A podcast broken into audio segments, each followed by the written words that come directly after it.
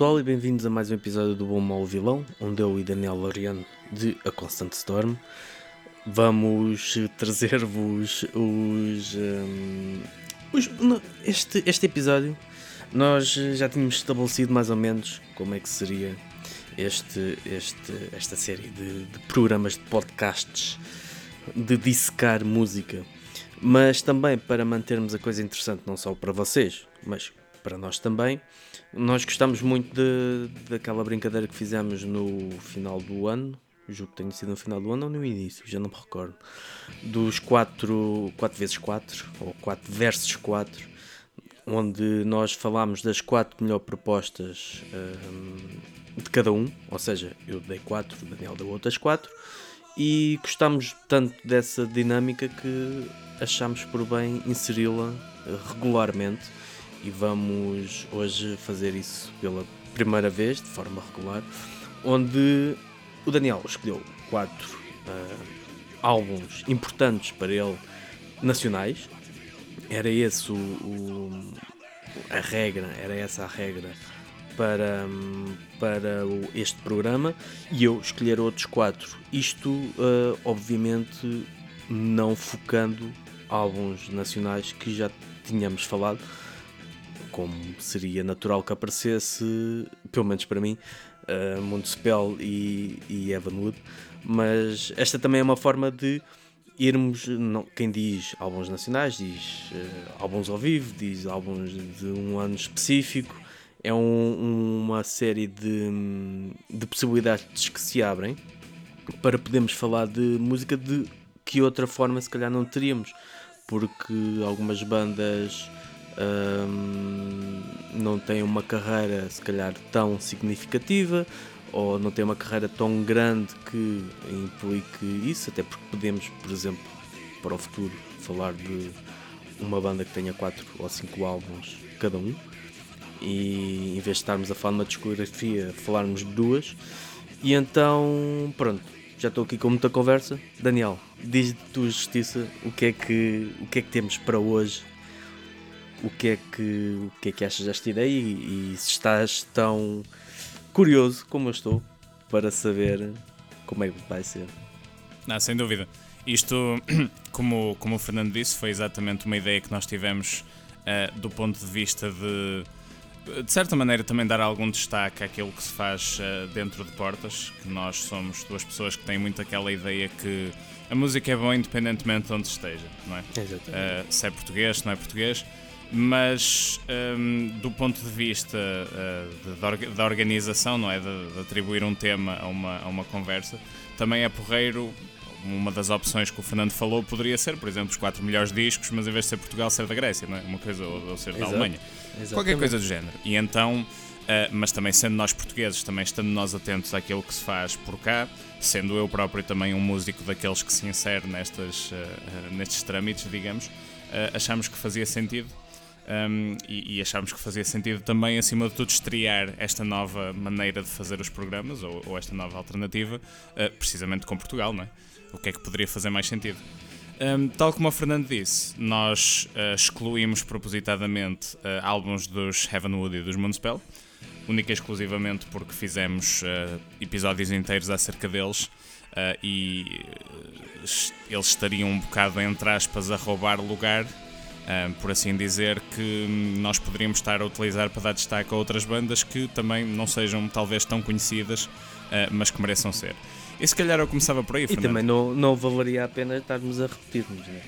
Exatamente, precisamente. Uh, mas eu se calhar começava por aí, como uma, uma espécie de prelúdio para este episódio. Uh, uhum. Se tivesses que pôr aqui, que seguramente entrariam, e eu penso que conheço as tuas respostas também, uh, um álbum de Moonspell e um álbum de Evan Wood, assim muito rapidamente, quais seriam?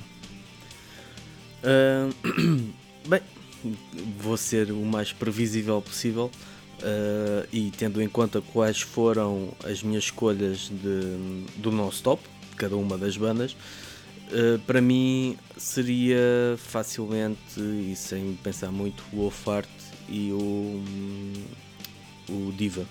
Por serem álbuns que acabam por ser a, a minha referência em relação a essas bandas, por muito que elas já tenham evoluído para além disso, mas que são aqueles com os quais eu tenho uma ligação emocional, portanto dificilmente escaparia a, a esses. E os teus Claro. agora? Uh, Sim, uh, pelas, uh, da- mesma maneira eu também escolheria os que ficaram em primeiro lugar, obviamente, não é? Nas, nas listas que nós fizemos. Da parte dos Evanwood seria o Swallow, que eu acho que hum, é, é o momento mais alto deles. Um, e da parte dos Moonspell eu tenho um gosto muito particular pelo 1755. Uh, naturalmente podia escolher o Irreligious, Wolfheart, o Extinct, vários álbuns que eles têm que eu gosto muito, mas seria, seria o 1755. Isto só para servir um bocado de prelúdio, uh, porque hum, acho que faz todo o sentido nós uh, não ocuparmos, digamos assim, lugares da lista com estas bandas das quais já dedicamos episódios inteiros, mas mesmo assim fazer esta referência às, àquelas que são as duas bandas mais hum, reconhecíveis do nosso panorama, no fundo. Exatamente. E vamos seguir. E vamos. Ahm, como é que fazemos? Começamos com os teus e se calhar para tornar isto ainda mais interessante, ah, com- apresentarias tu, começarias por apresentar os álbuns que tu escolheste. Uh, sim, então, vamos a isso. Eu escolhi quatro discos um, bastante diferentes uns, uns dos outros, como de resto também foi, também foi a tua escolha. Um, e uma coisa que nós quisemos fazer foi cingir-nos, não nos, não nos estamos a cingir exclusivamente ao metal, mas estamos a manter-nos mais ou menos naquele campo mais um, alternativo, uh, entre aspas, um, ou, seja, como é que eu devo dizer? Que, que engloba os campos do metal, do, do rock mais rock. alternativo, do punk, do, do gótico. Pronto, estamos nesse lado, nessa esfera, eh, nessa macrosfera, se lhe quisermos chamar. um, mas, portanto, não só exclusivamente metal, até porque Portugal tem muita coisa muito boa feita para além desses, desses campos. Um, então, o que, aquilo que vamos fazer, tal como no, no top 4x4, é, é eu vou dar a minha lista uh, do, do último para, para o primeiro. Ou seja, já estou a, já, já estarei a classificá-los e depois no final cada um faz a, faz a lista do, do outro.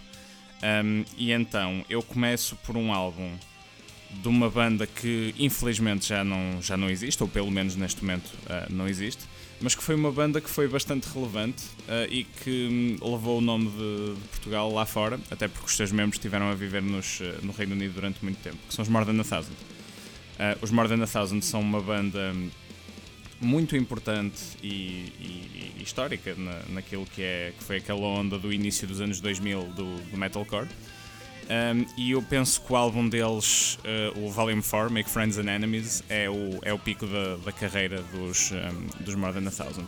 Eles lançaram cinco, eles têm cinco lançamentos, porque hum, que- que, pronto, eu não estou a contar com os demos, estou a contar com aquela nomenclatura que eles utilizaram dos volumes 1, 1 ao 5, uh, sendo que o 5 foi o último. Mas o 4, este Make, Make Friends and Enemies, para mim é o, é o mais hum, impactante de todos por três razões.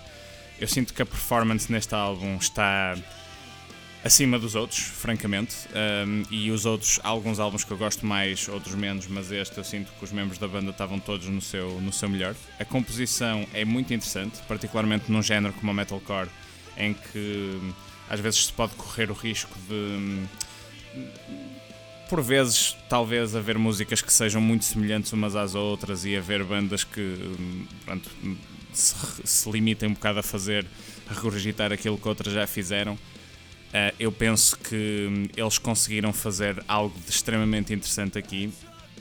E, e a terceira razão é, é a performance vocal. O, hum, o vocalista que, que hoje em dia está num, tem, tem um projeto de pop uh, conhecido como uh, Xande. Ele. uh, que eu Está-me a dar ganda branca agora, o Vasco. Acho que é Vasco que ele se chama. Se eu estiver a enganar-me, peço desculpa. Mas uh, o Xande, vou-lhe chamar assim, tem, realmente tem uma performance vocal tremenda neste disco. Uh, eu acho que ele tem um alcance vocal muito, muito bom. Uh, ou seja, tal como seria de esperar de, uma, de um vocalista de uma banda deste género, consegue ir desde o scream até ao, ao, ao canto um, limpo e muito emocional, uh, muito rapidamente e sempre com um alto índice de, de competência. Um, a atitude do álbum também é um ponto que eu gostaria de, de reforçar. Eu penso que é um disco muito. uh, com muita personalidade. Era, é- se calhar é a, melhor, é a melhor expressão que eu consigo arranjar. Se eu tivesse que escolher um tema para. como tenho de fazer de resto, para destacar, Um, é, é, difícil porque eu tenho grandes. Um, há, há, três temas que estão ali um bocado quase empatados: são o No Bad Blood, o Teenage Wastelands e o um, Road Sick. Entre os três, talvez a No Bad Blood seja a mais uh, icónica, mas eu não consigo não colocar a Teenage Wastelands em primeiro lugar. É uma música menos conhecida, mas eu sinto que é uma daquelas pérolas que está ali bem escondidas no, no disco.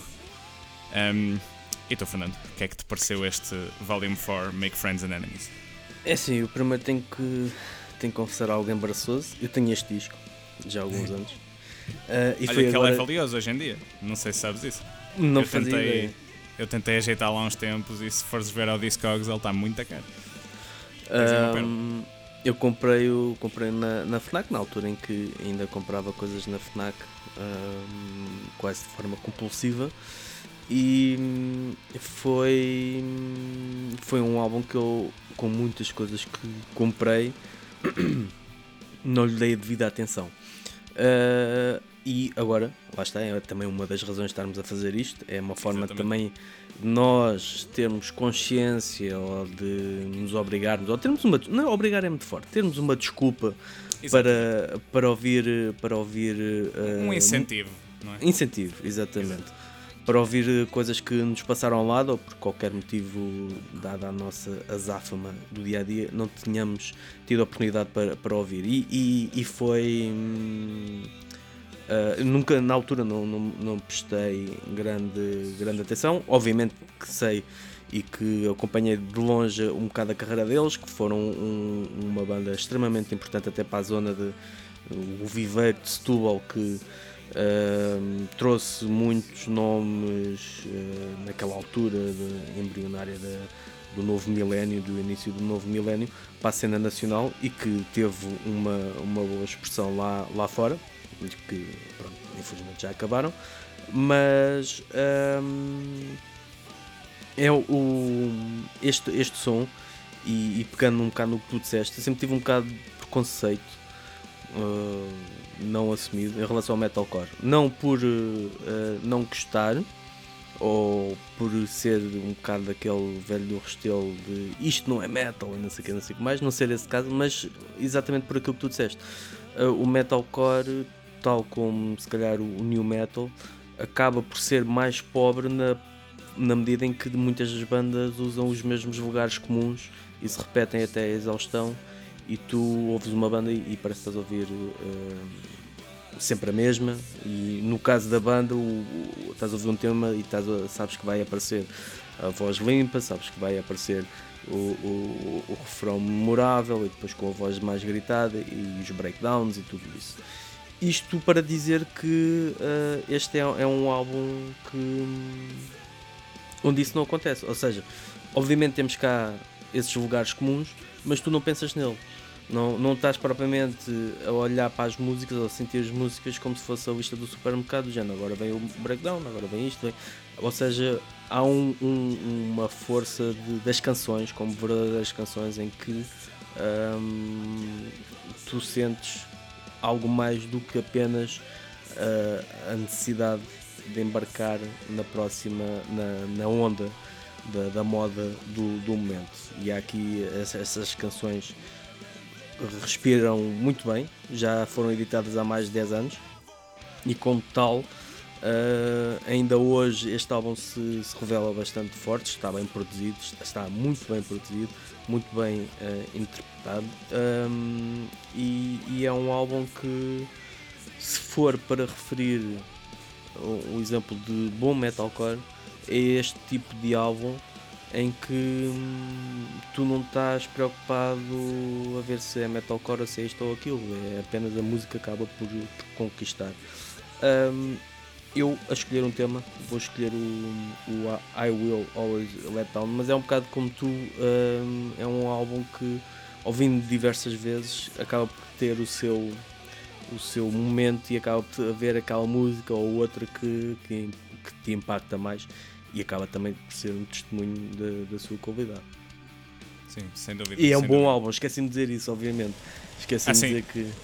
Claro, claro. Do, Pronto, da, isto... da tua parte nesta lista, claro que vamos considerá-los todos bons, não é? Cada quem, um quem, nós, quem escolher vai, vai, considerar os seus bons, mas é, é mais eu, normal. Pronto, uh, é, é um bom álbum. É um bom álbum. Ok, certíssimo. Pronto, então passamos, um, ehm, passamos àquele que eu, que eu coloquei em terceiro.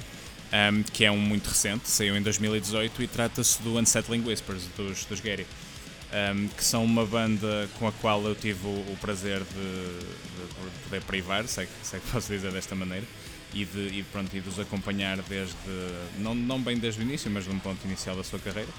Eu de resto toquei um, numa, numa vida antiga, cheguei a tocar com o, com o Diogo, com o baterista deles, e foi. E, e devo dizer que foi um dos um, pontos altos de uma, de uma tour, particularmente que, que nós fizemos, que fizemos com o Diogo. Uh, foi sem dúvida um dos pontos altos. Um, gostei muito de os conhecer, mas gosto ainda mais da, da música deles. Eles são uma banda que, que, obviamente hoje em dia está a dar muitas, muitas cartas e eu acho que de forma um, muito um, justa como qualquer banda no nosso país que ganha alguma notoriedade, há aí gente que depois começa a, arranjar assim coisinhas para dizer, ah, eles só, sei lá, eles só são conhecidos por causa desta pessoa que trabalha com X bandas, ou eles só são conhecidos porque estão a fazer o género da moda, ou se calhar algumas pessoas têm inveja de eles fazerem música melhor do que eles próprios e não e terem um reconhecimento que eles próprios gostariam de ter, mas que nunca terão. E eu se calhar estou a ser demasiado duro, mas eh, honestamente acho que já estava um bocado na altura de nós mudarmos aquela mentalidade de quando um vai à frente, os outros só querem deitar abaixo e reconhecer a qualidade das bandas quando a têm. Isto, pronto, é só uma pequena chega que eu gosto sempre de, de dar e também as pessoas sabem. Um, quem tem essa mentalidade e ouça, seguramente que lhe servirá a carapuça, mas focando naquilo que é o essencial, que, são, que é a música. Nós estamos a falar de um disco que é extremamente. Que, quer dizer, isto dizer intenso deste disco é pouco, isto é um disco que é completamente impiedoso um, cheio de blast beats, cheio daquele black metal moderno com uma. Uh, eu, eu, honestamente eu vejo pela agressividade da produção e até pela, pela agressividade da própria composição e do quão, como eu disse, impiedoso é, eu até vejo uns certos, uns certos toques de, de sludge uh, e de, e de post-black metal uh, ali alguns. Parece-me, noto algumas influências da Amerra, uh, do ponto de vista da intensidade, obviamente os Amerra são uma banda que toca muito mais lento do que propriamente aquilo que os Gary fazem aqui, um, e, e, sobretudo a composição para black metal é bastante refrescante. Um, eles são uma banda que, um, e eu digo isto sem qualquer tipo de, uh, de, de, sentido depreciativo, é uma banda que se calhar é mais semelhante a algumas outras, como Meglá ou como algumas, como os Batushka, em termos de imagem, mas mais como os Meglá ou como os Oada em termos de som. Uh, isto não é para dizer que é igual, eu acho que se nota claramente a diferença do som de Guerra para os outros, mas pronto, é mais parecido do que uh, alguma outra banda poderia ser, só que tem aqui a excelente vantagem de ser feito um, ehm, a, um nível, a um nível superior mesmo. Um, ehm, eu acho que este Unsettling Whispers, que foi um bocado também o disco que fez com que eles começassem a ganhar este, este reconhecimento que, que estão a ganhar, o EP já tinha sido bem recebido, mas este foi verdadeiramente o disco que os lançou. Um, confesso que, apesar de gostar do Limbo, acho que o Limbo é um bom disco, este ficou-me marcado. Acredito mesmo que este é um dos melhores discos nacionais alguma vez feitos. Um, e é um disco extremamente coeso e, mais uma vez, é muito difícil descobrir aqui uma música que se destaca acima das outras. Um, eu tenho tendência para escolher a Lifeless Immortality, porque é uma daquelas músicas que é arrebatadora do início ao fim. Um, poderia escolher qualquer outra, mas, mas vou ficar por esta. Naturalmente, mais uma vez, ou não fosse escolha minha, é um álbum bom de uma banda que está a provar que hum, é completamente possível ser-se bom naquilo que se faz e ter sucesso sendo uma banda de metal em Portugal. Uh, eu, eu concordo, uh, concordo que para mim também foi o álbum, foi o álbum Revelação, foi o primeiro, mas embora tenho que ser sincero, uh, o que foi revelação para mim foi as atuações deles. Foi, eu conheci uhum. os Gaéria pelos concertos que vi, que vi deles um, e foram bastantes na, na altura de digressão nacional que eles fizeram, seja a abrir para, para outras bandas, seja em festivais. E aquilo que, que sempre me causou foi diferentes uh, sensações, mas era um, sempre uma sensação. É que, concordo com o que disseste em relação ao pós-metal, ou pelo menos disseste, falaste em pós-black uhum. metal, a mim dá mais sensação de pós-metal, porque uh, dá-me o mesmo tipo de sensação de ser uma música, um tipo de música explosivo, mas também introspectivo, que obriga o, o ouvinte a voltar-se para ele uh, uh, interiormente e, e não propriamente um, uma, algo efusivo. Isso também é a forma como a, as suas atuações uh, estavam e continuam, continuam a ser no mesmo sentido.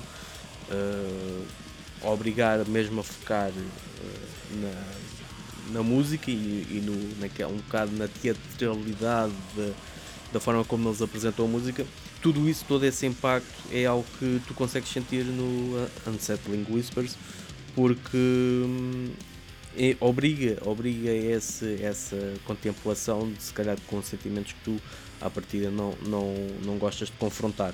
Uh, concordo com o que dizes, este eu adorei o limpo, mas uh, ficou uh, aquém de, em relação a este. Eu acho que este álbum tem um impacto, se calhar é mais unidimensional, ou se calhar é mais amplo, uh, ao mesmo tempo, um bocado paradoxo, consegue ser uh, mais em ambas as vertentes e, e ter um impacto superior. Isso uh, não, não lhes tira mérito em relação ao percurso que estão a fazer, que é importante não deixar de referir que é à, à base de muito trabalho. Uh, independentemente de se gostar ou não da música, há que reconhecer que aquilo que eles têm é atingido através do seu trabalho e é, é, totalmente merecido a partir do momento em que este, este foi um álbum que os permitiu uh, chegar lá fora, chegar a uma editora como a Season of Mist uh, e que um, fez, ou foi a justificação pelos também uh, andarem em digressão lá por fora. Um, e é um álbum que uh, não, não serei. Aí já entra um bocado o meu lado velho do Costelo, por questão de idade e não por questão de convicções. Uh, é um bocado difícil para mim dizer que será um dos grandes álbuns. É, é um dos grandes álbuns nacionais de metal extremo, sem dúvida.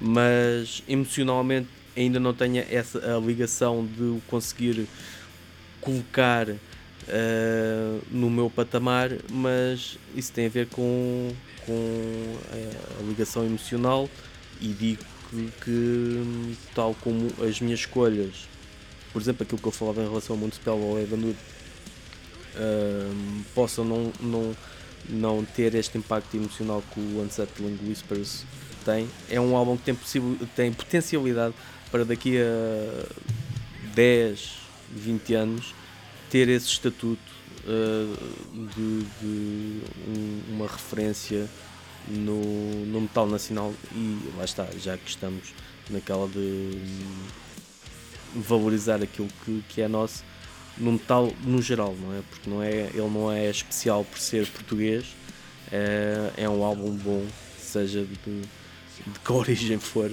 seja feito por quem, e é um bocado, é um bocado isso que também é importante salientar Uh, os Gaéria são, são bons não por serem e devem ser apoiados não por serem portugueses, mas porque efetivamente fazem uh, grande música. E este, este primeiro álbum é ainda o ponto máximo da, da, sua, da sua discografia, uma discografia que esperamos que seja o, muito mais longa, não é? Porque eles ainda agora lançaram o segundo álbum, portanto ainda, ainda falta muita coisa para fazer e muita coisa a explorar e isso também é, é sempre um bocado ingrato e, e curiosamente as bandas que, que nós uh, referimos, os Evan Mundo e os Municipal, também começaram a, a, carreira com, com trabalhos que uh, impressionaram não só em Portugal mas também lá fora e o que coloca logo uma, uma grande pressão, mas acho que eles podem surpreender tanto ou mais ainda se calhar com, com os Municipal e com os uh. É um bom álbum, como já devem ter reparado pela conversa, e o tema que eu destaco é o Whispers, é um daqueles que, que me ficou gravado, digamos assim. Sim, senhor. Um, então, segundo lugar para mim das minhas escolhas, uh, é um disco que me é muito importante. Um, não participei nele, mas tive uma história uh, com, com o disco e com a banda, que é o Beneath the Lies dos Secrecy, que foi um disco lançado em 2004. Um, eu fui guitarrista ao vivo dos uh, Secrecy durante, durante, dois, durante o ano de 2016 uh, e foi uma experiência bastante interessante. Uh, eu ainda era, ainda era muito jovem e pude estar com uma banda que eu, que eu conhecia e que, que sempre gostei muito deste, deste disco. Uh, eles, entretanto, pronto, uh, têm tido uma história conturbada, acabaram, voltaram, têm novos membros. Um, não têm tido uma história fácil, propriamente. Uh, lançaram, eles têm dois discos e um EP. E eu, aquilo que eu toquei ao vivo com eles foi o primeiro disco e o EP, porque eles não ficaram muito, muito satisfeitos com o segundo disco que lançaram. Um, e eu também, pronto, também não sou da opinião que tenha sido um disco particularmente feliz. Uh, por isso aí partilho da opinião uh, deles. Mas lá está, foi uma experiência muito interessante para mim enquanto, enquanto músico, poder, poder tocar com eles. Aquilo, uh, pronto, a banda tinha, tinha os seus problemas, o que fez com que também a colaboração não fosse mais um, ehm, longa e que tenha acabado, tenha ficado tudo confinado esse ano de, de 2016. Mas poder explorar este. desculpa. Poder explorar este disco por dentro como performer também foi muito interessante. Uh, é um disco que eu acho que, honestamente, deveria ser muito mais conhecido do que é, porque no que toca àquele metal gótico mais acessível, e eu não utilizo isto como um termo depreciativo, um, na veia de um Tiamat, é, eu penso que é a banda que provavelmente será a maior referência para este disco. Um, está bem produzido, a performance é interessante e tem uma cover muito, muito fixe e inesperada de uma, de uma música pop, de um, de um artista que era o Black, que também morreu recentemente, um, uma música chamada Wonderful Life. Eu penso que é um disco que hum, se calhar peca mais uh, pela superficialidade dos temas. Se eu tivesse que fazer uma, uma, uma crítica, aquilo parece-me tudo temas muito uh, chapa 5 gótico, não é? Acerca de uh, amor e de, de desgostos e coisas assim. São temas muito próximos e, e, eu digo, e isto é uma crítica que eu faço sempre com uma pitada de sal, porque eu acredito que se esse é um tema próximo também eu não tenho nada que estar a dizer que a pessoa não devia fazer, não é? Isto é mesmo só para o meu gosto, propriamente. Um, agora, em termos das músicas em si, são músicas que são muito concisas, são essencialmente músicas pop em forma de rock barra metal gótico, mas que depois ficam na cabeça de uma pessoa. É muito difícil músicas destas saírem, um, especialmente temas como Cold as Ice ou como o próprio, a própria música Secrecy, que são alguns dos meus favoritos. A One Day também, mas se eu tivesse que uh, escolher uma música para reinar acima de todas as outras, era aquela que era sempre a minha favorita de tocar ao vivo, que é a Falling um, que também foi uma, um dos temas mais, mais icónicos naquela altura, também foi o tema para o qual eles fizeram um, um videoclipe.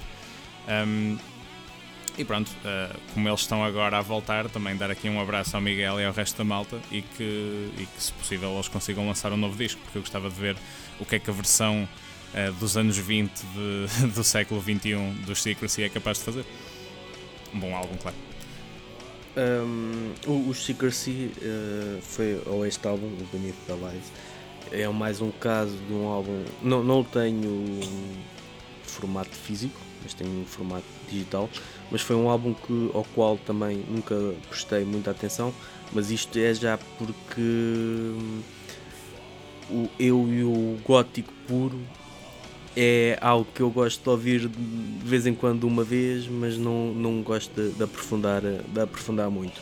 E, e, este, este álbum é, realmente tem esse, esse feeling gótico muito vincado, muito tradicional um, do rock gótico, aquela onda mais pós-punk, uh, mas com aquele com o espírito do, do metal que se calhar bandas como Paradise Lost e que criaram aquele, uh, não digo estigma, estigma é uma palavra errada, mas aquele paradigma de, de, de formato de, de, música que está aqui muito, muito bem presente.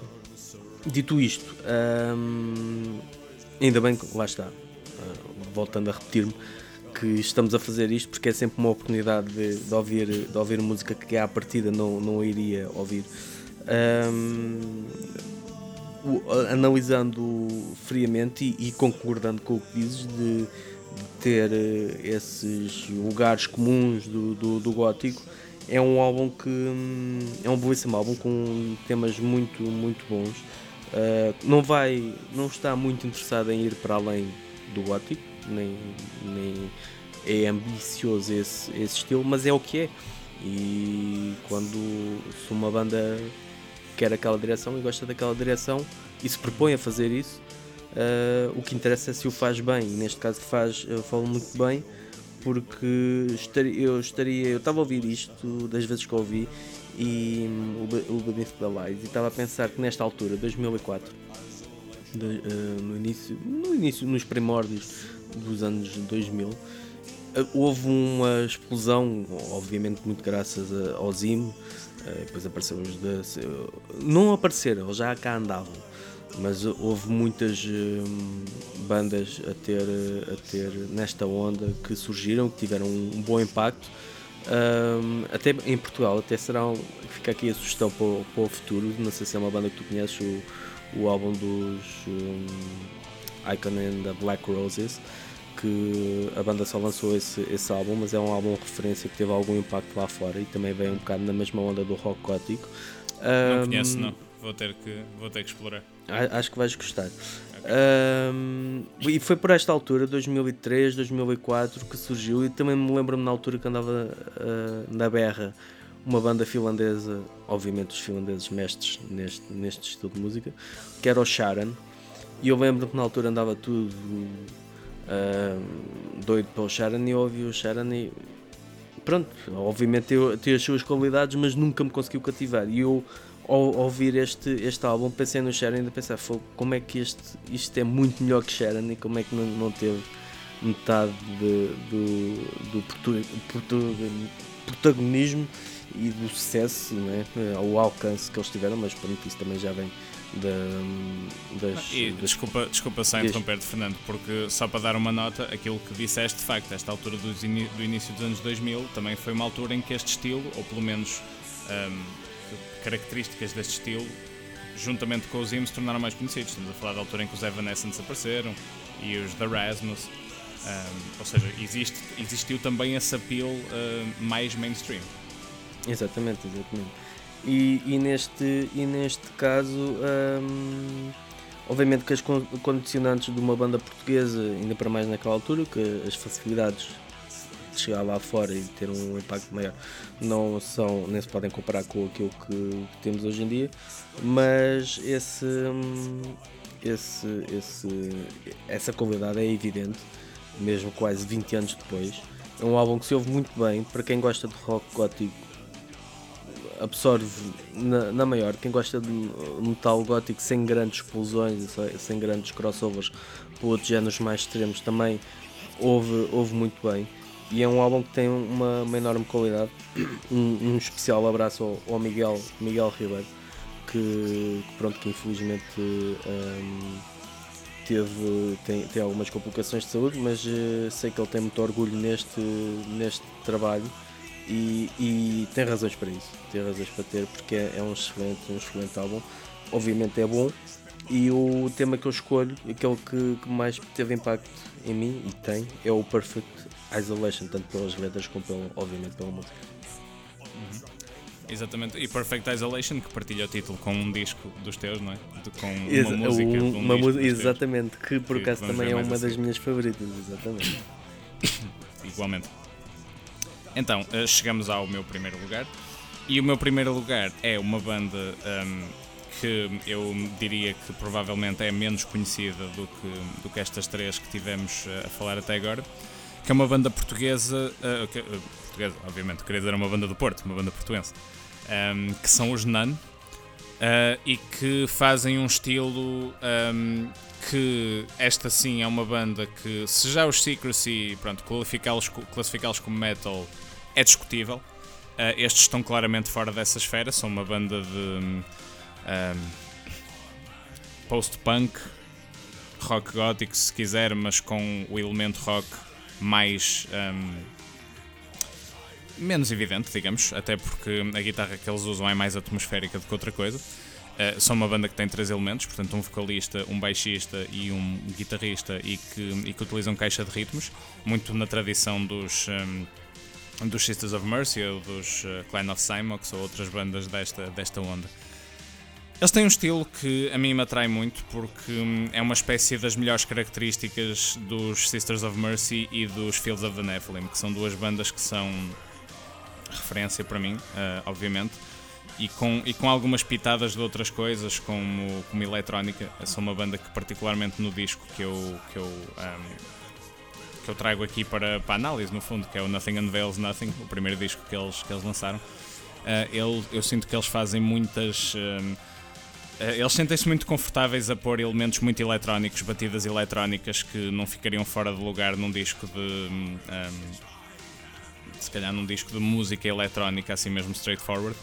Uh, mas que eles têm uma sensibilidade de composição que para mim é uma coisa do outro mundo. Uh, é uma banda que um, para já atraiu muito, atraiu, atraiu, atraiu muito o lado visual deles em termos das capas dos álbuns.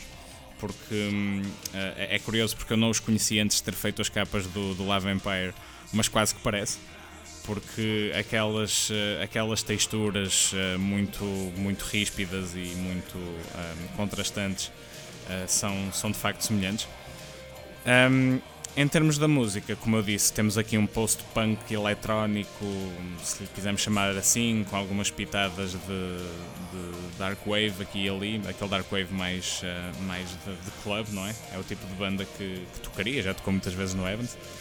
Um, com uma composição concisa, mas que ao mesmo tempo tem melodias que ficam completamente dentro da, da cabeça das pessoas e que tornam deste disco uma espécie de uh, resposta lusitana aos Fields of the Nephilim. É? Uh, o tema que eu destaco é o In April of 1984, porque aquela, aquele lead de sintetizador é uma coisa que, que me arrebatou completamente a partir do primeiro momento em que eu vi. Um, e, e, todo o disco eu sinto que é uma espécie de viagem assim etérea através de, de reinos muito, muito identificáveis, com muito pós-apocalípticos uh, e, muito, e que vão beber muito àquela, àquela subcultura gótica que se começou e, e que proliferou, sobretudo no início dos anos 80. É um excelente álbum para mim. Eu acho que os Nun, nesta onda gótica, são de facto um dos expoentes máximos do nosso, do nosso panorama, juntamente com os Phantom Vision, também uma palavra para eles. Uh, mas que de facto me parece uma, uma, uma, banda muito, muito interessante, com muito, com muito potencial. Eu sei que eles ainda estão ativos, apesar de não lançarem música nova desde 2018, mas também nestes tempos que correm Uh, acho que é normal que as bandas estejam um bocado a tentar descobrir qual é que, quais é que podem ser os próximos uh, caminhos, mas estou definitivamente muito, muito interessado em ver o que é que eles uh, fazem a partir daqui e quais é que vão ser as novas propostas deles, no fundo. Estou com muita, muita pica para ouvir um, o próximo disco, ou EP, ou o que seja, que eles quiserem lançar dos Nano. Olha, eu, pronto, vou-me repetir um bocado a mim, vou-me repetir a ti. Um, como já disse, o, se o, a, a, questão do gótico no, no metal é mais fácil de entrar, o pós-punk eu confesso tenho uma certa aversão por eh, na altura em que uh, não sei, nunca nunca me bateu bem principalmente porque quando eu apanhei o pós-punk já não era, já não praticamente não havia, não é? Mas eram memórias daquilo que uh, que era representado dos finais da década de 80, quando eu comecei a, a ouvir mais música, um, mas isto para dizer que há, há, sempre, há sempre gatilhos e sempre botões que pressionados acabam por, por resultar. Obviamente que aquilo que me ficou mais presente foi essa ligação a, a Sisters of Mercy. Pensei muito em Sisters of Mercy ao ouvir este, este álbum, e hum, seja pela bateria, seja pela voz, um, até as músicas em si, uh, mas não me pareceu propriamente uma, uma cópia. Uma, e pareceu-me que este, este álbum é de 2014, mas sendo de 2014 não me pareceu como se fosse algo retro que não é propriamente algo datado, uh, é algo que soa uh, atual. Um, este tem, tem, esse espírito do, do rock gótico clássico uh, e é e foi é uma excelente introdução à banda é uma excelente introdução ao género para quem quiser saber o que é rock gótico pode muito bem começar por aqui e de certeza que depois vai ser ampliado até aos, aos uh, álbuns referência e clássicos do, do estilo mas é um álbum que hum, para quem gosta do género, muito facilmente vai, vai gostar. E eu percebo, assim que ouvi, percebi exatamente porque é que tu gostas dele. Porque tu, gostando de, de rock gótico, é muito fácil de, de, encontrar aqui todas aquelas características chave e, e acima de tudo, boas canções que, que, que tem. Um, é um, um, bom álbum para mim, é impossível dizer que é, que é um mau álbum. Um, e o tema que eu destaco é o Dance to the Sun, que é um, se calhar aquele que vai mais ao encontro das referências clássicas que eu tenho dentro de mim daquilo que é o, rock, o bom rock gótico. E agora, se calhar, como já acabámos as tuas, eu vou dizer o meu top. Já sabemos o teu. Um, Sim, claro, claro. E o meu, o meu top um, curiosamente difere do teu. é quase como uma, uma, inversão. Uh, porque, como já disse, o, a questão do rock gótico não é de todo o meu género favorito. Uh, portanto, eu coloquei o, o, mais assumidamente gótico em quarto lugar, que é o, o álbum Nothing and Nothing dos, dos Nuns. Uh, e um, deixar só à parte que extremamente interessante a forma como eles dão nomes aos álbuns sempre com, com a referência ao nome da banda e até ao próprio nome da banda acho que é, está extremamente inteligente. Uh, em terceiro lugar, os Secrecy. Um, em segundo, os More Than a Thousand. Por, um, pela boa surpresa que foi. Surpresa e sentirmos um bocado parvos, né? Já tens uma coisa à tua frente durante tanto tempo e depois vais mergulhar nela e. Afinal. Isto afinal é uh, Perdão. E obviamente o, o álbum de Gaia Unsettling Whispers é, o, é aquele que, que mais tem impacto e se for a escolher aquele que mais facilmente ouço uh, desta lista é, é, sem dúvida é sem dúvida este.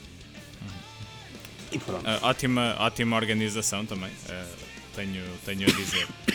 Obviamente não é? Estes quatro álbuns são, são, foram a minha escolha, qualquer organização acho que faria, faria todo o sentido.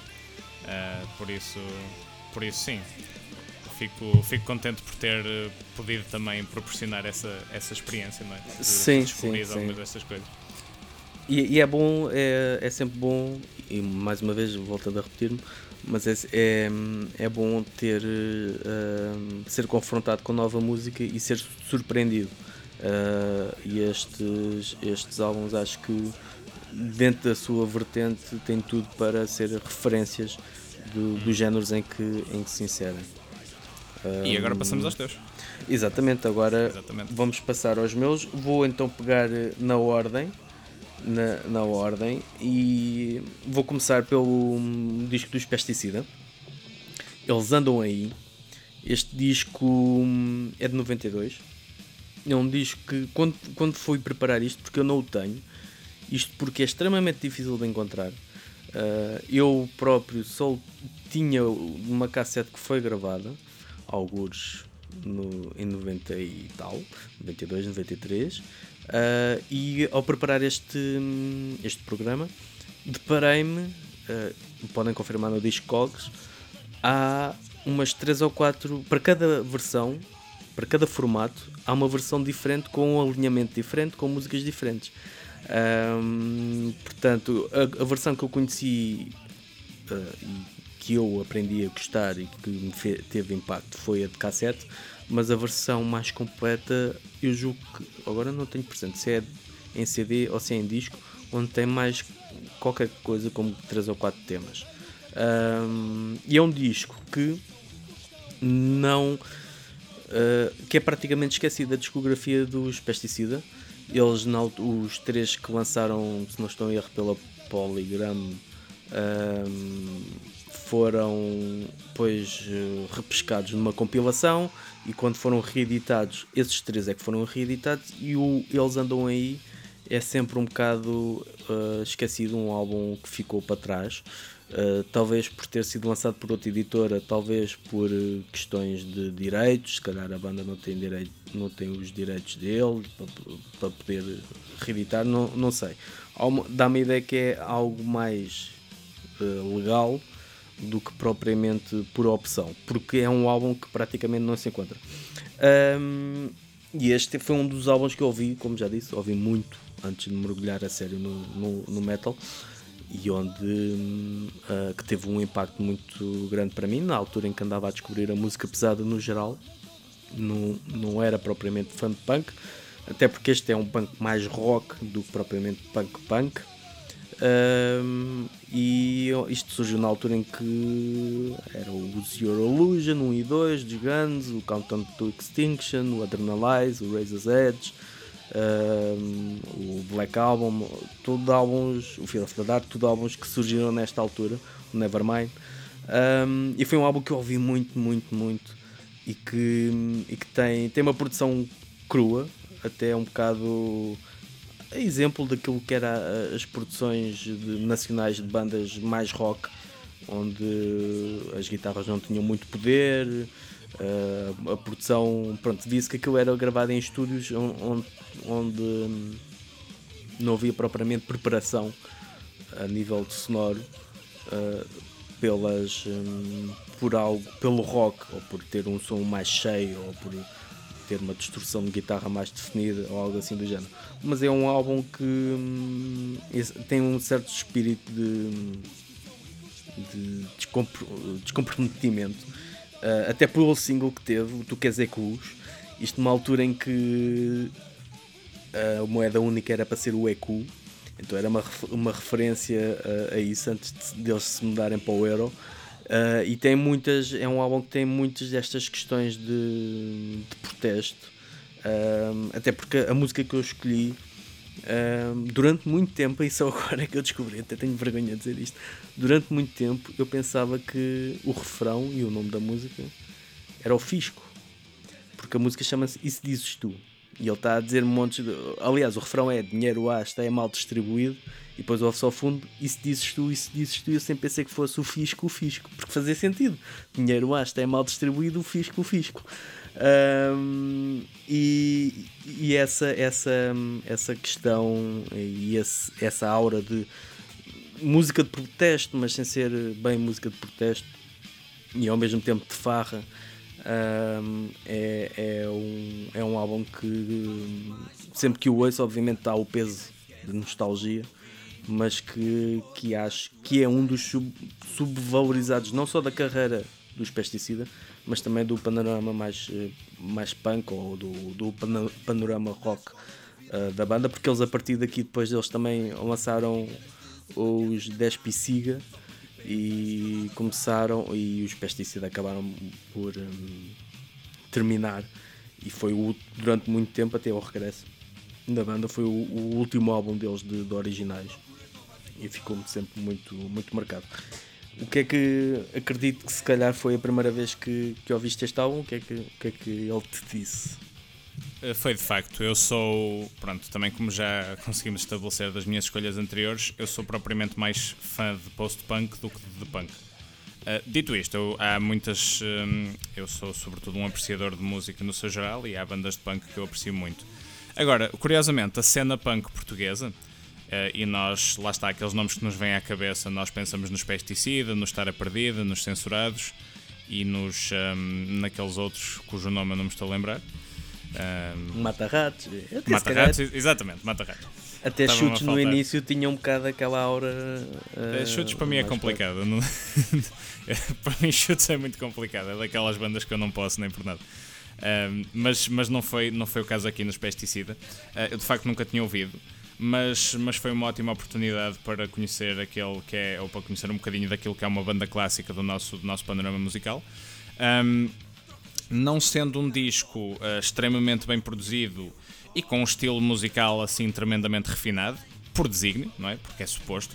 Uh, como tu dizes, uh, e bem, é um tipo de punk que até se assemelha mais a rock and roll do que propriamente. Uh, quer dizer, as características do punk estão lá bem evidenciadas, não é? Mas, mas se calhar é um, é um disco punk mais old school.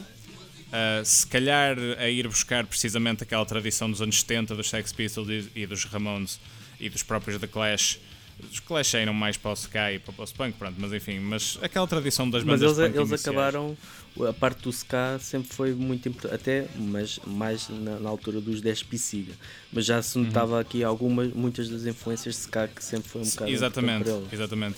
Era isso que eu ia dizer, eu não conhecendo o resto da carreira deles, porque pronto, não tive, um, não tive a oportunidade ainda de mergulhar, mergulhar no resto, um, nota-se aqui, e que há uma coisa que eu aprecio neste disco, que é é straightforward, é, é rock and roll, é, tem aquela atitude descomprometida, mas não necessariamente de comédia, uh, que isso é uma coisa que eu acho interessante. Os títulos, há títulos engraçados, há coisas engraçadas que eles dizem, mas o foco deles é mais a crítica do que propriamente fazer as piadas, e isso é uma coisa que eu, que eu aprecio.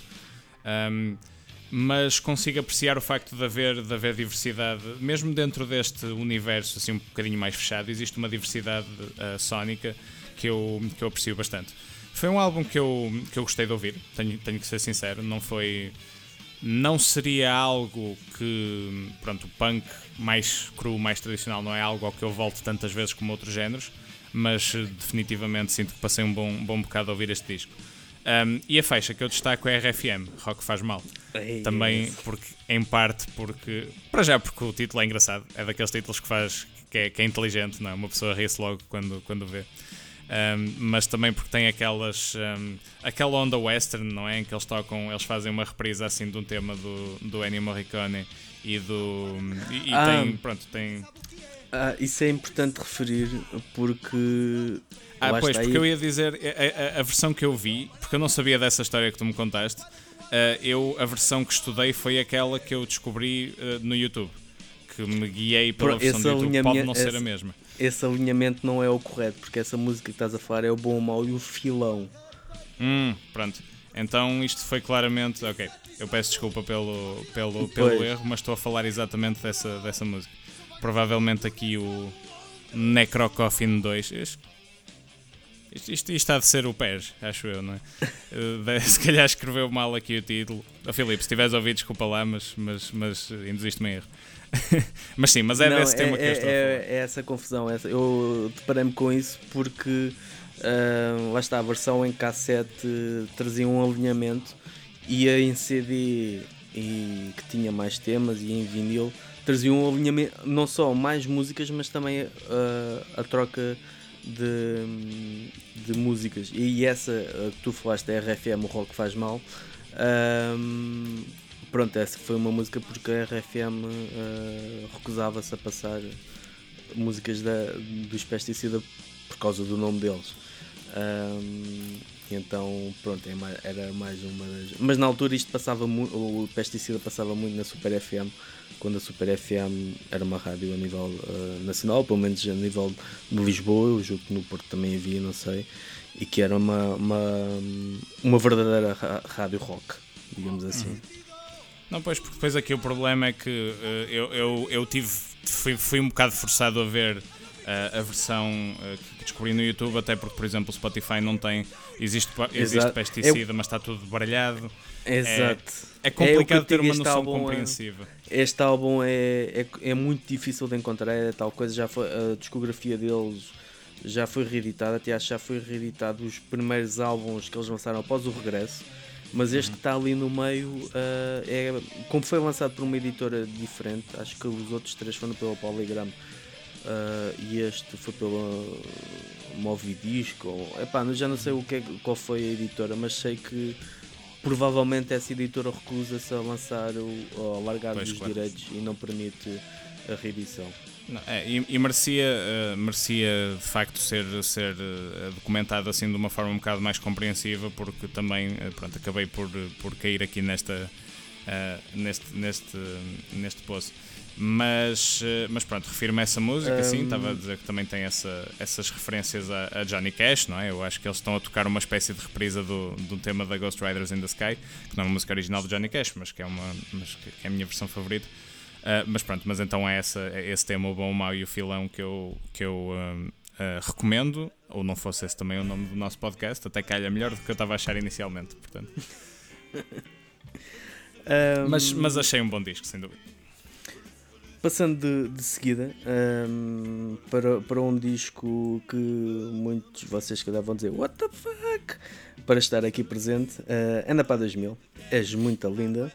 Este é um disco que um dos. Um, aliás, o Zenda para 2000, tirando alguns álbuns uh, mais à frente que tem só algumas músicas que se destacam e outras que nem por isso, mas é, esta é basicamente é uma lição em brejeirice, em, em, em bom mau humor, uh, ou pelo menos mau humor, uh, bom humor brejeiro. Um, eles são, são mestres uh, naquilo que fazem, acho que são uma banda única mundialmente. Não, não, não acredito que haja uma banda como esta. Se calhar, a nível musical, se calhar, só talvez o, a, a banda do, do Costurica.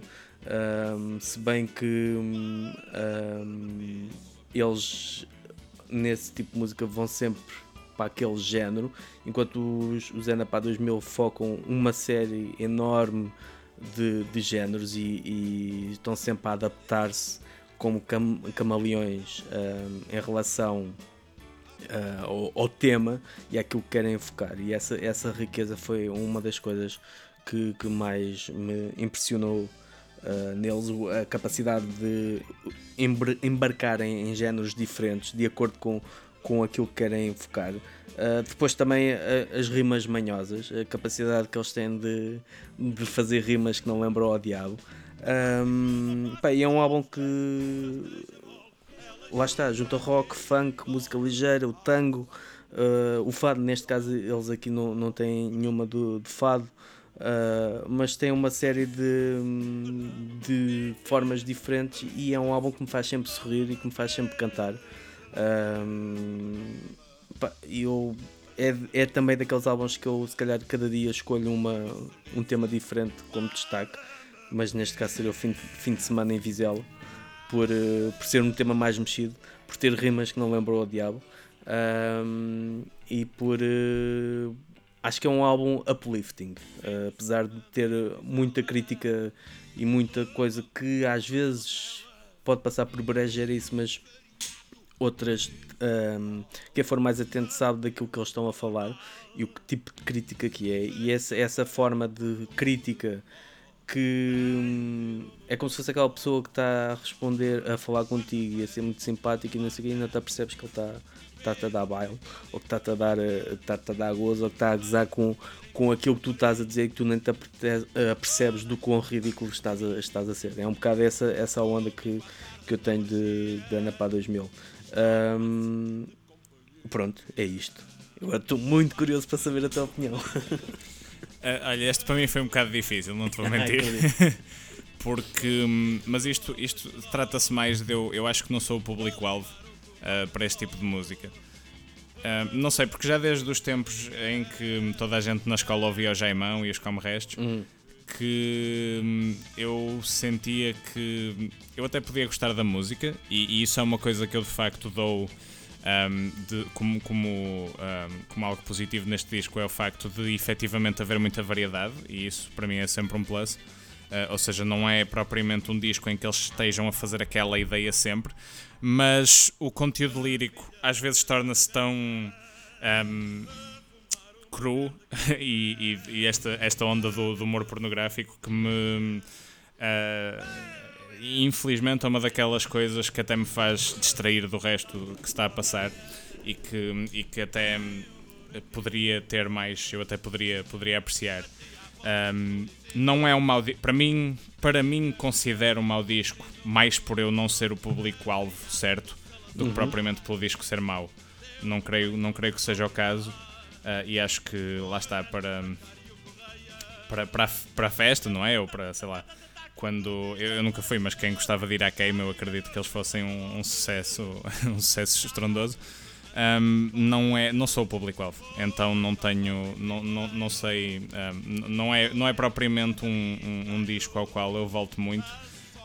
e lá está, apreciando a boa construção musical. Uh, foi, foi algo que me foi um bocadinho custoso de, de, de, experienciar. Uh, a destacar um tema, destacava o Donna, porque apesar de tudo, até é daqueles que têm. O conteúdo lírico até é mais subtil e eu, eu acho mais piada quando as piadas são mais. Um, uh, são menos evidentes, digamos, e, uhum. e houve ali uma linha ou outra que de facto pôs um sorriso na minha cara.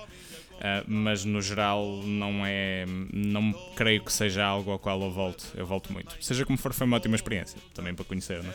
pronto é isso é, isso é que nós queremos. Isso é que interessa. Uh, mas resta dizer que eu estava indeciso entre uh, este disco e o de o Very Sentimental dos Irmãos Catita que pronto basicamente é outra banda dos Anda para 2000 portanto um, vamos lá ver o que o futuro reserva. segundo, segundo lugar, segundo lugar, uh, uma das bandas mais, se calhar a par de, do meu primeiro. Um, o Daniel já sabe qual será o meu primeiro. Uh, vocês ainda não, mas vão ver. Uh, mas a parte também de bandas como Heavenwood. Uh, de bandas que, se calhar até de uma certa forma, como os, como os Secrecy, bandas que hum, tinham um potencial enorme, uh, não viveram o suficiente, no caso os Evanund acabaram, os, os Secrecy também tiveram montes de hum, problemas uh, a nível de alinhamento e, e, e instabilidade e os Sarcastic um, são uma banda daqui da minha zona, de Forte da Casa, perto de onde eu vivo.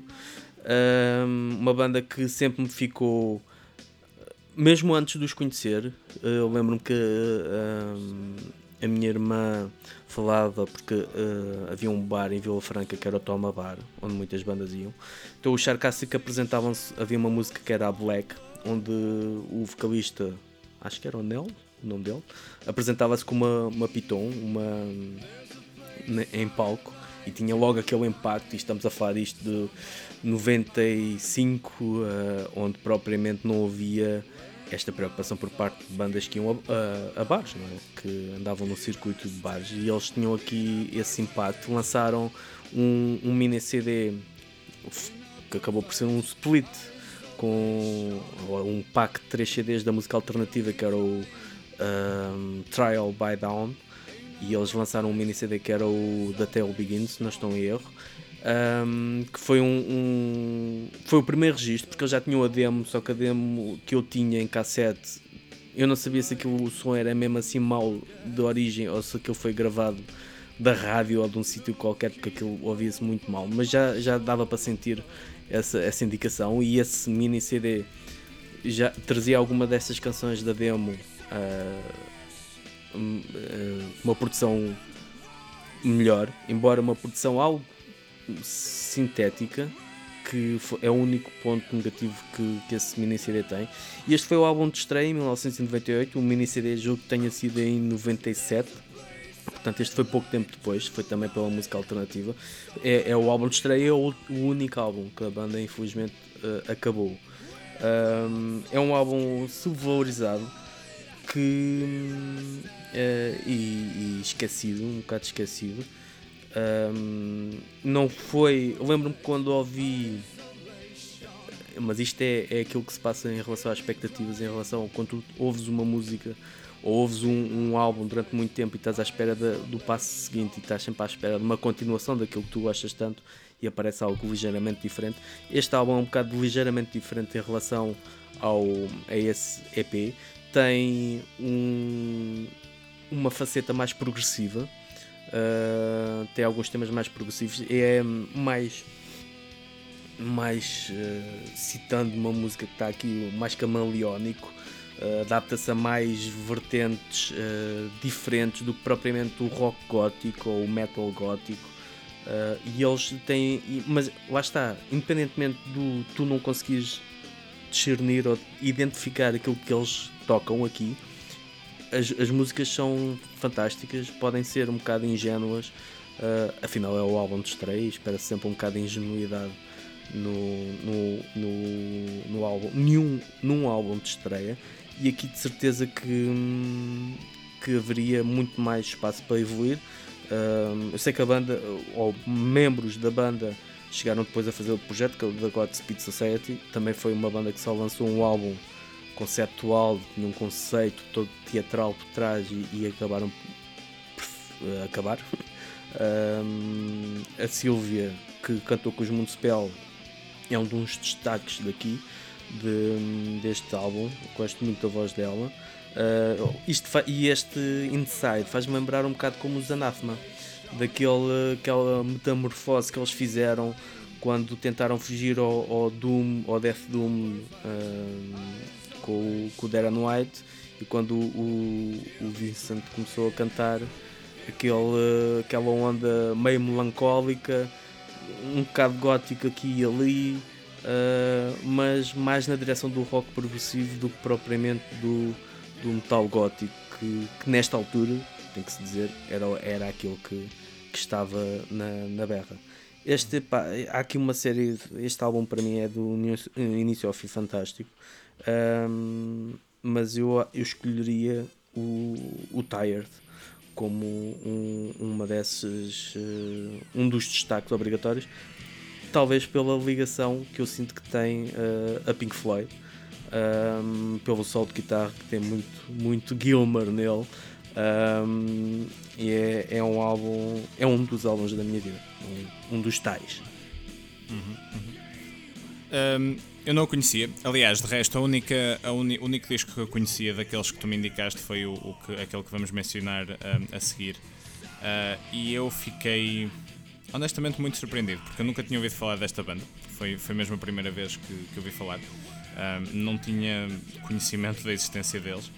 E, e quando eu comecei a ouvir, é curioso porque da primeira eu comecei a ouvir os primeiros temas e aquilo eu, eu achei eu fiquei um bocado na dúvida sabes? Porque hum, acho que não estava a perceber muito bem o que é que se estava ali a passar. Um, mas à medida que o disco foi foi evoluindo particularmente da terceira faixa para a frente eu comecei a entrar um bocado na, na onda e comecei a perceber-me que um, é um disco tremendamente ambicioso e isto também é testamento. O facto de eles terem, deste disco, ter esquecido um bocado ou se ter eclipsado, também ao ponto que eu, sendo uma pessoa com algum conhecimento da uh, musical e da nossa cena, nunca tinha ouvido falar sequer da banda. Um, eu acho que isso também, infelizmente, mostra um bocado um, qual é que é a nossa tendência uh, geral como ouvintes, que é uma coisa que desafia géneros e que tenta ir um bocado além daquelas convenções de fazer sempre um disco no mesmo estilo. Um, não atrai tanta gente porque nem tanta gente se apercebe do, do valor que tem uh, uh, este, este, este, tipo de inovação. Uh, muito curiosamente, eu, eu, sinto que este disco é quase como se fosse um, um, um parente espiritual daquilo que eu quis fazer com o Love Empire. E é interessante eu não ter ouvido este disco antes, porque hum, são texturas muito diferentes, eu sinto, e, e fazendo uma comparação do Love Empire com esse eu acho que existe, existem pontos de contacto pelo, pela atitude e pelo querer fazer músicas que são coerentes, são diferentes umas das outras, mas coerentes dentro do mesmo todo. Que essa é, que é, é, é a parte que eu acho interessante. É que tu consegues notar claramente que os temas são muito diferentes uh, e que exploram ideias muito diferentes, mas que depois fazem todos sentido como disco, não é? Ou seja, tu nunca sentes que estás a ouvir uma coisa que está completamente fora daquilo que, que tu estavas a ouvir quando se analisares friamente e se analisares as características de cada tema em si, até se poderia dizer que estava, não é? Mas isso é um bocado o gênio daquilo que eles conseguiram fazer aqui. Eu acho que as guitarras uh, deste disco são, são um ponto forte, sem dúvida. Uh, riffs memoráveis, solos memoráveis, uh, solos que não são demasiado complexos, mas que, são, que têm muito, muito bom gosto, que é um bocado aquilo que eu, que eu gosto de ouvir também. Um, a voz, para mim, é hit or miss porque há músicas em que eu sinto que hum, não sou muito fã da voz e há outras em que eu acho que a voz já resulta bastante melhor. Uh, portanto, tem nesse. nesse as uh, duas? As duas vozes ou. Eu estou a falar mais da voz masculina. A voz masculina. feminina eu acho que está sempre num ótimo nível. Uh, a voz masculina sobe e desce. Tem partes, uhum. tem músicas em que eu gosto bastante, tem músicas em que eu não acho tanta piada. Um, e de facto a produção não ajuda, porque se há uma coisa que este álbum tem é que.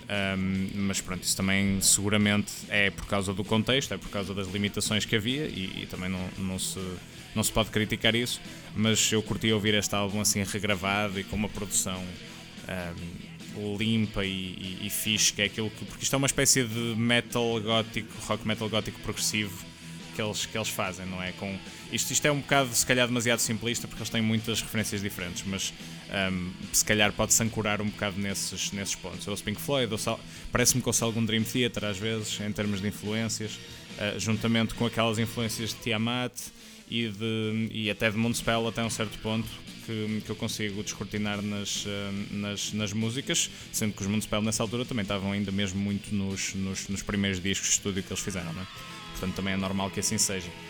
Um, mas, mas no total eu gostei muito, honestamente, foi uma ótima surpresa, foi um disco que eu fiquei, tornei-me fã dele. Um, a minha música favorita é Bleed, uh, que é a última do é disco, porque uhum. tem. Opa, o, o fator surpresa nessa música foi, foi enorme. Uh, foi, foi daquelas coisas. Lá está. Tinha acontecido muitas vezes durante o disco, mas nesta particularmente eu não estava mesmo nada à espera de ouvir aquele tipo de ideias e de, e de, uh, de motivos musicais. Mas, mas sim, eu, eu, faço eco das tuas palavras e, e, realmente aconselho toda a gente que ouça este disco, porque uh, eu não conhecia e fiquei muito, muito, muito impressionado com o que está aqui. Uh, mesmo muito. Excelente disco. E pronto, e vamos chegar ao, ao último, ao meu número 1, um, que é o, o álbum de estreia dos Desire.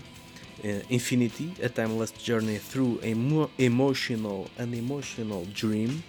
Até o título é comprido, uh, temas muito longos. É um daqueles álbuns que vai fazer sempre parte do meu imaginário juvenil, lá está, tal como este de, uh, de Sarcástico, embora este, o Desire, tenha vindo do mítico ano de 1996, para mim o melhor ano da música de, de sempre com muitos álbuns emblemáticos e os Desire, tal como os Moonspell, tal como os Cradle of Filth, tal como os Evanwood, lançaram todos grandes álbuns nesse ano e era uma altura em que eu andava a mergulhar na, na música extrema. Acho que este álbum é revolucionário pela forma como é provavelmente o primeiro álbum de Doom, uh, Funeral Doom português e eu uh, a partir do momento em que comecei a fazer reviews e comecei a ouvir Funeral Doom um, é fácil classificar os Desire mais do que apenas o Death Doom atmosférico está no, no Metal Archives.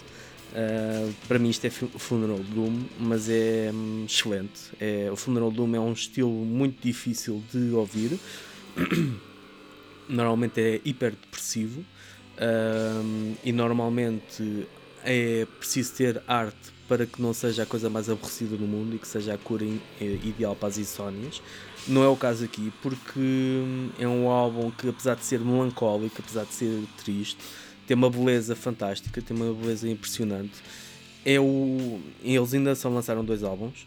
Um, tiveram um EP que eu também gosto muito.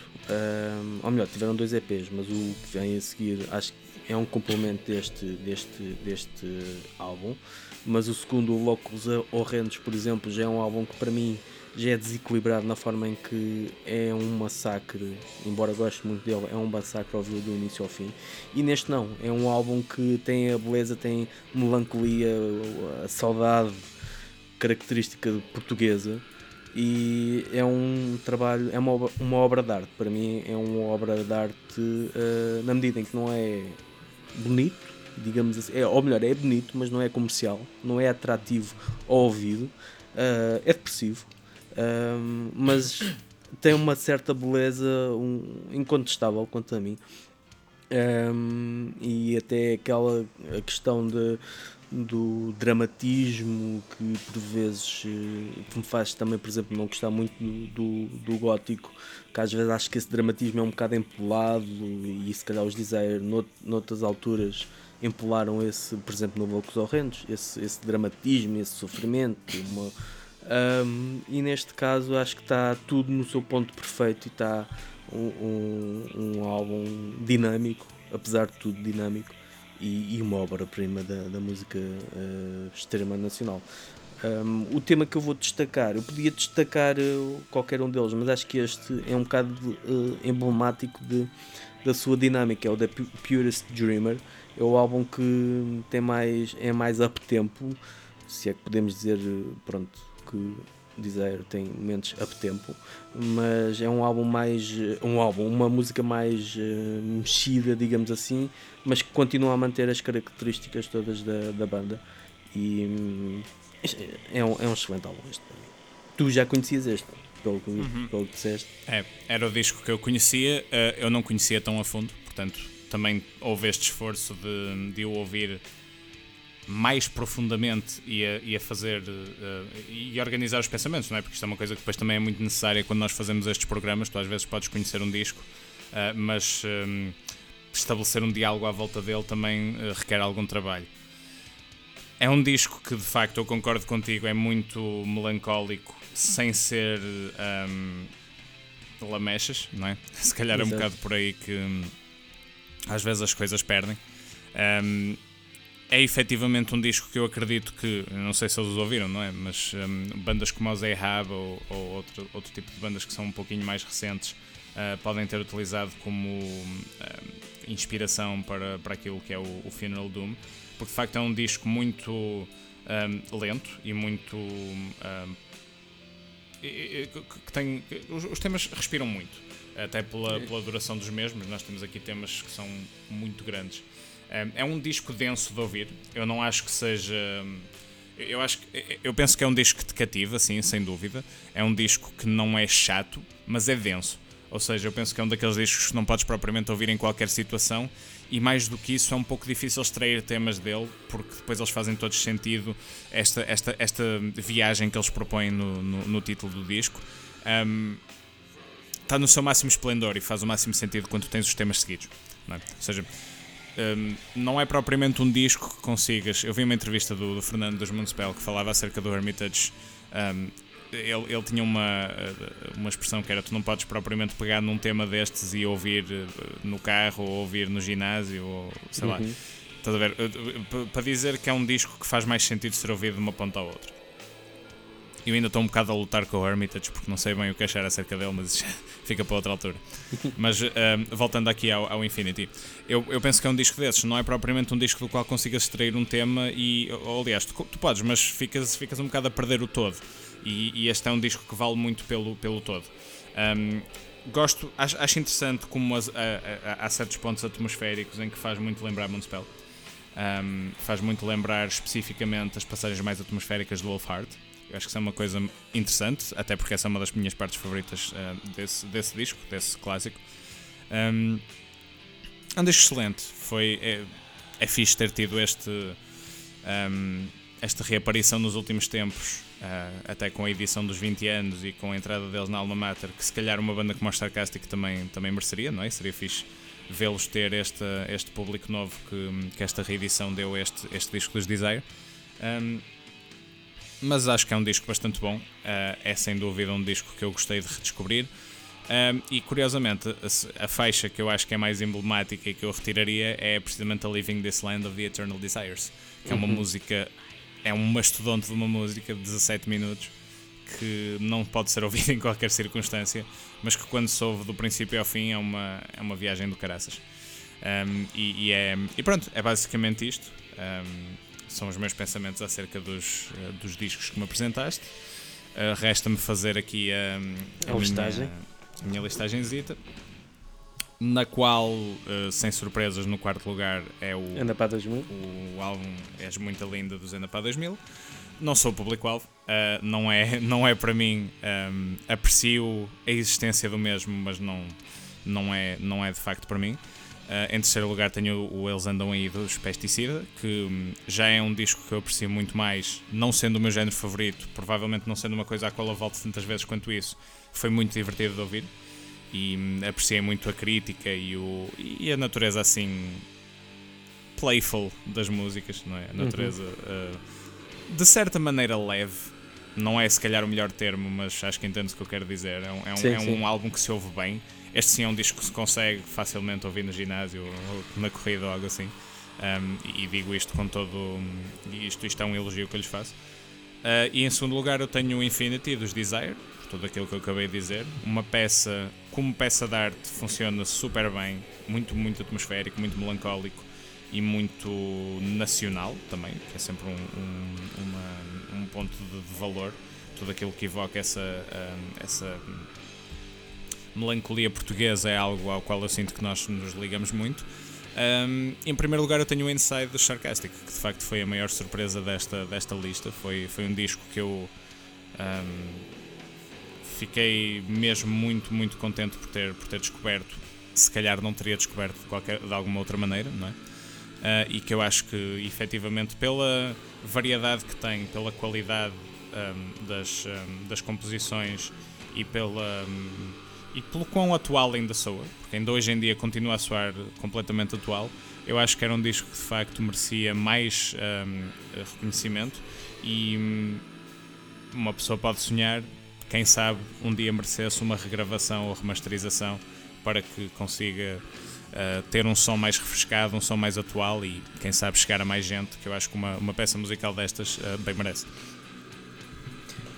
E pronto, e foi isto. Um, muito, muito obrigado a vocês por estarem uh, connosco a ouvir um, os nossos pensamentos sobre estes oito álbuns.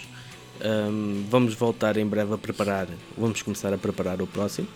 Um, e pronto, e mantenho, espero que estas, estas referências à música nacional que fizemos tenha servido também para vos despertar o interesse para um, ir descobrir e ter os vossos próprios uh, as vossas próprias opiniões ou então para que façam relembrar caso sejam discos que acredito que já conheçam que vos faça ir pegar neles outra vez e dar-lhes uh, o carinho o carinho que merecem.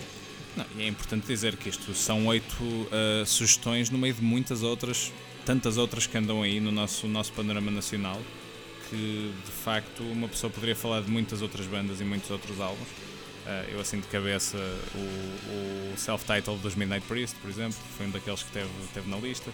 O nudo dos, dos Ramp. Um, uh, se quiserem ouvir álbuns da Constant Storm também, pessoalmente eu recomendo o Live Empire. Uh, mas um, muita coisa que nós, nós poderíamos ter, ter escolhido. E é importante também dizer que estes oito são uma, é, é quase o abrir da porta. Não, Exato. De, vão muito para além disto e, e que, que, vão ver que vale a pena. Vão ter umas viagens muito porreiras. E pronto, é tudo. Fiquem bem, pessoal, e até à próxima.